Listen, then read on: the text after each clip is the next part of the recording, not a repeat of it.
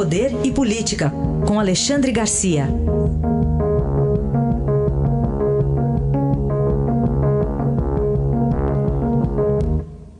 Alexandre, bom dia. Bom dia, Raíssa. Bom dia, Carolina. Bom, hoje tem previsão de julgamento no TST da greve dos Correios. Hoje à tarde, né?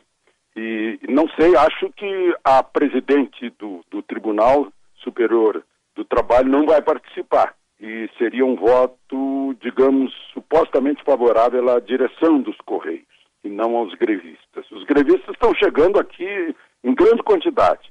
Né? Consta que 800 grevistas vão chegar para fazer pressão sobre o tribunal. Agora, de tudo isso, né? Uh, se acumulam nos centros de distribuição dos correios as encomendas, as compras que as pessoas do Fique em Casa fizeram pelo, pelo, pelo mundo digital, né?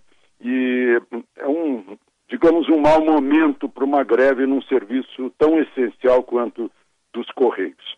Uh, não é exatamente uma greve contra, contra a privatização, né? também é, mas é pela retirada de alguns benefícios que os funcionários do Correio detinham.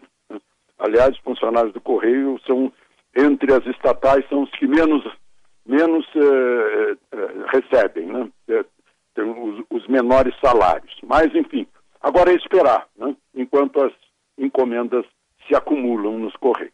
Alexandre, bom dia. Tinha caído a minha linha aqui. Bem-vindo. Queria que você falasse um pouquinho sobre a visita do ministro. Pô, acho que caiu de novo a conexão da Carol. Isso, Alexandre, vamos falar aí sobre essa visita. Sobre a visita do secretário de Estado Mike Pompeo. Mike né, Pompeo a Roraima. Causou, causou. Ai, caiu de novo. Voltei, é. mas é isso. Mike Pompeo. Passagem pelo Brasil. Pois é.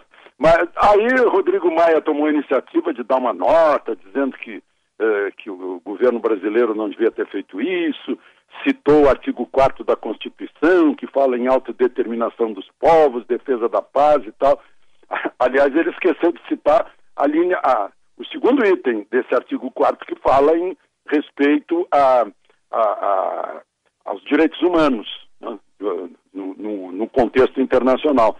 E faz poucos dias, talvez uns três dias, que o Conselho uh, de Direitos Humanos da ONU uh, divulgou um relatório chamando o governo de Maduro de criminoso, praticando crimes uh, contra os direitos humanos, como torturas, assassinatos, execuções de, e prisões de, de opositores. Né? Agora, o pano de fundo de tudo isso está sendo esquecido, meu Deus do céu. Essa operação acolhida que nos orgulha. Nos orgulha e envergonha o, o governo da Venezuela mas nós estamos recebendo de braços abertos, como é a tradição brasileira. Já, já estão no Brasil aí cerca de 300 mil venezuelanos. Isso é menos que na Colômbia, né? porque na Colômbia tem a facilidade da língua. Os que vêm para o Brasil geralmente é porque tem a facilidade da geografia, estão mais perto. A fronteira mais, mais próxima para fugirem é a fronteira do Brasil. Mas a recepção lá, os centros de, de triagem, de saúde, de internação. Tem 12 centros de internação com a média de mais de 300 dias que a pessoa fica lá aguardando para ser uh, interiorizada no Brasil. 12 centros em Boa Vista, dois em Pacaraima. É uma grande operação humanitária, né, que eu costumo dizer uh, que deveria ter sido uh, apontada como, como candidata a Prêmio Nobel da Paz. Aliás, o Rodrigo Rodrigo Maia perdeu essa oportunidade, né? Ele que nasceu no Chile, é brasileiro. O Chile tem dois prêmios Nobel, a Gabriela Mistral e o, e o Pablo Neruda. O Brasil não tem nenhum, ele podia ter tido essa, aproveitado a chance e perdeu essa oportunidade para criticar, eh, para ver o lado político de, um, de, uma visita. Não, o Mike Pompeu, aliás, representa um país que já botou 50 milhões de dólares lá na Operação Acolhida, vai botar mais 30 milhões, nós, brasileiros, aplicamos lá 400, o, equivalente a 400 milhões de dólares, né? e estamos fazendo um grande trabalho. Uma pena que eh, tenha entrado a eleição americana e tal, para atrapalhar isso tudo. E agora tem uma, um receio ali na região da essa reabertura das fronteiras para de novo as cidades que recebem principalmente esses venezuelanos não conseguirem de novo dar conta, né, dessas pessoas que estão entrando, não, Alexandre? Pois é, é verdade. Né? É, e, e, tem gente que faz uma volta grande porque não consegue sair dali. Tem cubano chegando pela Guiana, imagina só. Eu conheço, porque eles acabam aqui em Brasília, né? E me contam as histórias. É, é uma região é, é, muito delicada, digamos assim, né? Porque por causa dos problemas, principalmente da Venezuela. E as altas e baixas hospitalares de autoridades, qual o balanço? pois é. Meu Deus do céu, depois daquela posse do Fux, pegou em todo mundo. Uh, não custa lembrar né, que é, é, tudo muito fechado aqui em Brasília, os prédios públicos, os palácios. E o ar fica circulando. Mas agora, o ministro Marco Aurélio teve alta de uma cirurgia no joelho. Não vai pedir licença porque ele quer continuar trabalhando.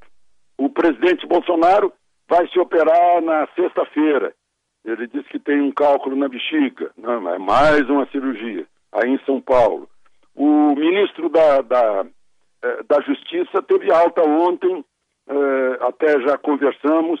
Ele está em casa, está se recuperando, não foi um infarto, foi um, uma, uma miocardite mesmo, uma inflamação no músculo do coração, isso é grave foi internado aqui em Brasília mesmo. Né? E tem mais gente agora anunciando que eh, ministros de, de, tribunais superiores que fizeram parte lá da, eh, da posse, que pegaram, né? Eu não sei o que aconteceu lá. Hoje, por exemplo, eu acabei de, de falar da greve dos Correios, a presidente do Superior Tribunal do Trabalho eh, foi internada no Sírio Libanês, quer dizer, eh, foi, já entrou numa segunda fase da, da Covid, quando só quando vai para o pulmão, né? Que é, um, que é, uma coisa que já, já torna o assunto mais grave. Mas foi uma, uma, uma geral que o, que o coronavírus deu nessa posse do dia 10 de setembro. Este foi Alexandre Garcia, que volta amanhã ao Jornal Eldorado. Obrigado. Até amanhã. Até amanhã.